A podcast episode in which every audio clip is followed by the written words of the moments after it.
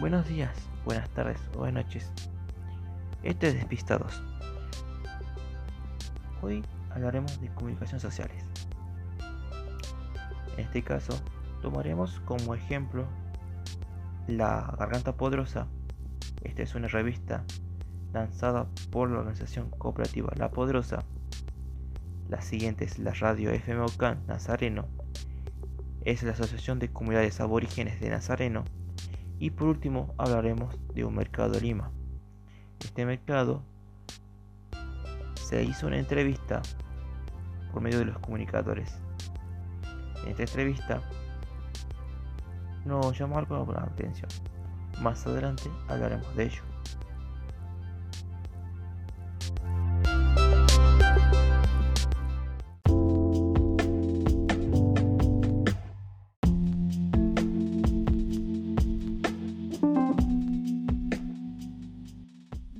Ignacio Velázquez nos responderá la siguiente pregunta. ¿Por qué estos ejemplos de comunicaciones sociales tienen diferentes culturas?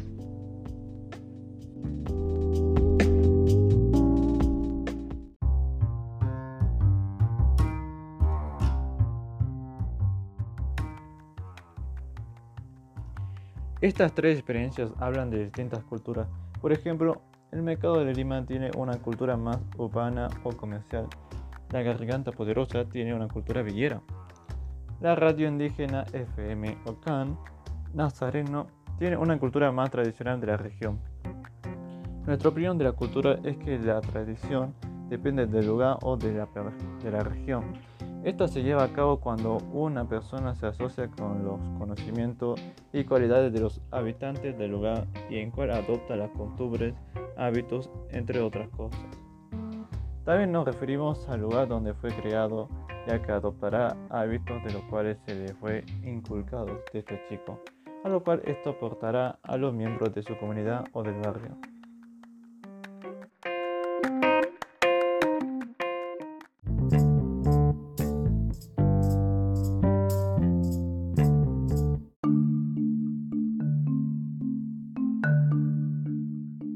En este episodio traemos a un invitado, que sería Mateo Santiveros. Él nos responde la siguiente pregunta. Según la investigación de Barbero, ¿qué sería lo popular? ¿O cómo lo entiende? ¿Y dónde está la popular en cada uno de estos relatos?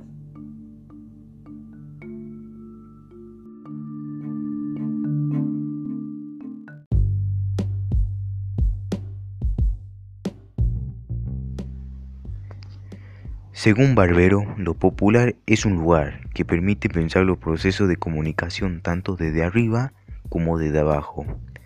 La multiplicidad de la forma de protesta regional, local, ligadas a existencias negadas, pero viva de la heterogeneidad cultural. Por ejemplo, el mercado de Lima tiene como popular las mujeres que se organizaban para vender para un autobeneficio la, garganta poderosa tiene como popular a la organización de las villas, es decir, los vecinos que se autoayudaban para realizar un bien en común, como comedores, distribuidores de la villa, arreglos de los postes de luz de la villa, etc.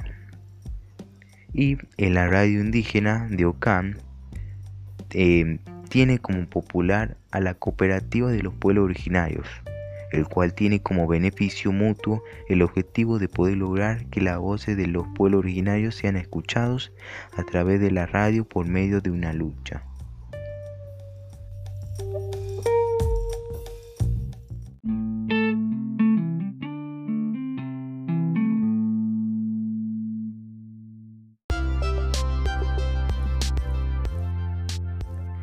Para finalizar este podcast, explicaremos esa relación que hace Barbero en su investigación que define de complejidad y complicidad entre lo popular y lo masivo.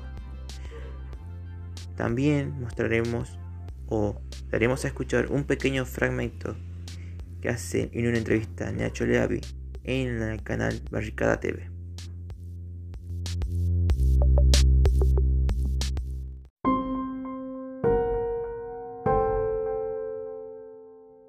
Empezó a articularse de espacios de, deporte, de, arte y, después de varios años, casi siete años de ese recorrido asambleario, llegamos a, la conclusión de que había que generar un medio propio, que no podíamos seguir dependiendo de las migajas que nos dieran los mismos que nos estaban demonizando. Durante un montón de tiempo lograron convencernos de que había que mantener cierta armonía porque si te terminabas de pelear de frente entonces iba a ser peor en un momento nos convencieron de que peor no podía ser. ¿Qué podía ser peor? Que nos borraran el, cuadradito de la página 48 que dice que en realidad no somos todos la misma mierda que dicen todas las demás páginas del diario. No había mucho para, perder. Por eso siempre decimos que la garganta surge un poco de, fuentes de inspiración como, como Rodolfo Walsh o como el padre Mujica y también como Facundo Pastor y como otros que, que hicieron de nuestros barrios un recorte tan sesgado y tan dañino que impulsaron una reacción.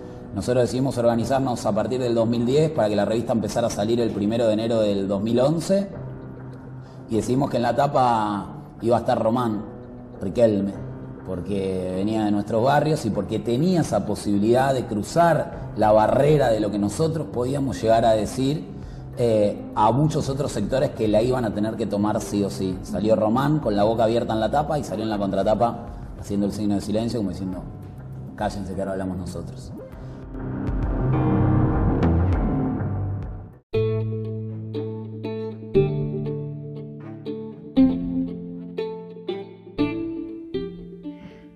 Después de escuchar este pequeño fragmento de Nacho Lavi de una entrevista, la relación de Barbero de complejidad y complejidad se basa en el punto de vista de la gente, es decir, las miradas que generan los medios masivos de comunicación, a lo que escuchan o lo ven. Una relación que nos dice Nacho Lavi es cuando pusieron la foto de Román Riquelme en la portada y en la contratapa, haciendo gesto de silencio. Pusieron a Román porque es un famoso que la mayoría de la población argentina lo conoce. Este caso sería un medio popular y masivo. De tal forma la televisión hablará de ellos consiguiendo que más gente se informe de lo que realmente pasa en las villas. Además lo pusieron a él porque era del mismo barrio en el cual podría llamar más la atención de la gente, que no sabe lo que se vive en las villas, como hechos buenos para destacar.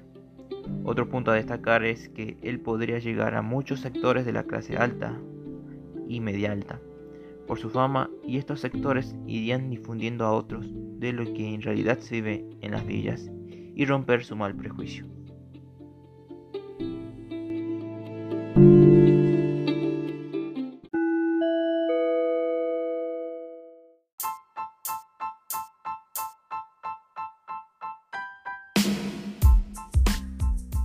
Bueno, esto ya sería todo por hoy. Que tengan un hermoso día y hasta luego. Esperen el próximo episodio. Chao, chao.